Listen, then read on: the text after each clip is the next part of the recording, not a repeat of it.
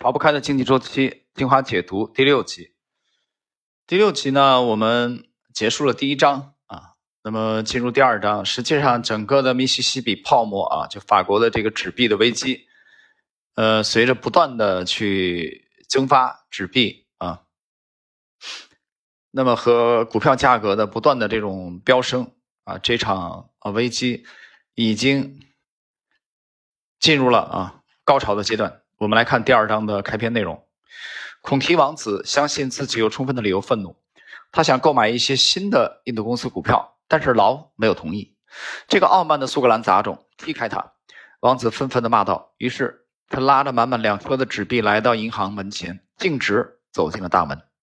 瞧，先生们，你们的纸币，所谓见票即付的纸币，现在你们瞧见了吗？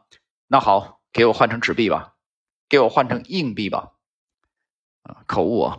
银行随即把纸币换成了硬币，装了两马车。奥尔良大公听到这件事之后，显然大为震怒，立刻命令孔提把三分之二的金属硬币退回了银行。事情仅此而已。后来公众便不喜欢孔提了，而且谴责他不合情理的做法。但是这个事件仍然产生了重要的影响，他在民众的心里播下了一点点怀疑的种子。如果有许多人都要兑换纸币，那会是什么样子呢？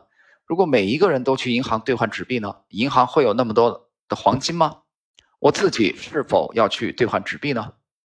在随后几个月里，一些机敏的投机商开始从股票市场抽身，卷走收益，而一些股票价格在短暂的摸高到每股一万里弗尔的水平后，便开始下滑。有兄弟俩鲍登与拉理查蒂埃尔开始悄悄地到皇家银行去兑换纸币，每一次兑换的数额都比较少。他们开始。尽量收购白银与珠宝，并且把白银珠宝和硬币一起秘密的运到荷兰与英格兰。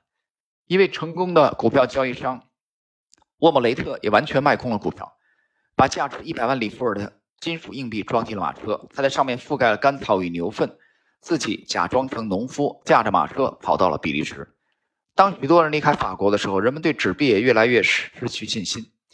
那些留在国内的人也在秘密的储藏。金属硬币，人们要么把硬币藏在床垫下，要么就把它们运到国外。这样一来，法国的货币流通速度慢了下来。各位，这是今天我们第六集的开篇啊，第二章的开篇。但这一段太经典了。呃，我不知道你，第一个我不知道你有没有耐心去听这张专辑的内容啊。第二个，我不知道你在听的过程中啊，你会有什么样的感悟？这我真不清楚。但是我要告诉你。一切历史都是当代史啊！听懂这句话的人，我想你明白啊这句话的含义。我们继续，在这种情况下，大公采取的措施实在不够高明。首先，他把纸币对硬币的兑换价提高了百分之五。显然，他第一步是想恢复信心，但是这对资本外逃毫无效果。于是，他又把兑换价提高了，调高了百分之五，但还是不见效果。一七二零年二月，他干脆禁止使用硬币。在法国，任何人持有财产中的硬币价值不得超过五百里弗尔，否则就有被罚没充公的危险。他还禁止收购白银、珍贵宝石和其他珠宝。任何举报收购这些贵重物品的人，将会得到罚没财产价值的一半。当然，这一半的价值是要用纸币支付的。最后，大公在二月一日到五月底的这段时间里，又印发了价值十五亿里弗尔的纸币。纸币的总供应量已经达到了二十六亿里弗尔。很显然，公爵采取所有这些措施的目的，就是要迫使人们接着使用纸币。然而，这些举措这时已经回天乏力，毫无效果。经济已经开始紧缩，人们心里充满了恐慌。法兰西的未来在哪里呢？这又该谴责谁呢？约翰劳，正是这个约翰劳应该受到谴责。不是他最先编造了纸币的故事吗？他的密西西比计划又怎样了呢？人们在那边除了被蚊子咬死。或是被印第安人杀死，还能干些什么呢？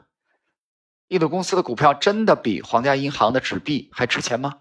难道不是这样吗？最好还是把这些东西通通卖掉吧。于是股票价格很快崩溃了，大约超过五十万人亏本，成千上万的投资者破产了。那些在股票投机上亏本的人还不了别人的钱，面对这样一条残酷无情的反应链，需要采取一些补救措施。一是印度公司的股东们相信公司实际上仍然运转良好。补救的方法很简单，把巴黎最穷的人与罪犯征召起来，送到新奥尔良去为公司挖黄金。有六千多个穷鬼参加了这个计划。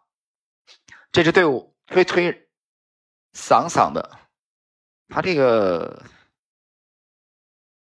这个这个这个印刷的问题啊，我们就把它这个推推搡搡的在巴黎的街道上。游行准备去码头，然后坐船到美洲去。起初人们喜欢这个计划，因为六千名工人中已经是很大的一支队伍了。如果他们能找到金矿，那么公司当然会顺利运转。如果能用这些黄金铸造新的硬币，那甚至可以让法兰西再次振作和繁荣起来。于是有一段短暂的时间，印度公司在股票市场上又重振旗鼓了。各位，今天呢，我们第六集啊，这个。逃不开的经济周期第精华解读的第六集的内容就是，呃，给第二章现金支付危局开了一个头啊。开这个头的时候，先从这个孔蒂王子啊去兑换，把纸币兑换硬币开始，啊，再提到了几个经典的人，比如说鲍登与拉里查蒂埃尔啊，呃，保，比如说那位成功的股票交易商啊沃姆雷特等等等等啊，一些先知先觉的人。已经产生了质疑，而且用自己的行动来支持这种质疑。那么事后来看啊，我们事后来看，这是极少数的啊，为数不多的，在密西西比泡沫啊、法国纸币大危机当中全身而退的啊，我相信他们的占整个法兰西总人口的比例应该不会超过百分之一。那么非常幽默的是什么呢？就是你去看。每一次的泡沫啊，人类历史上每一次的泡沫，这种人群占比都是极低的啊，都是极低的。大家去读一读那个《乌合之众》啊那本书。所以大众啊和乌合之众的这种啊这种癫狂，这种周期性发作的不断重复的这种癫狂，啊，恰恰是这本书的魅力之一啊。这也是我啊在二零二四年开年选中这本书的啊非常非常重要的原因。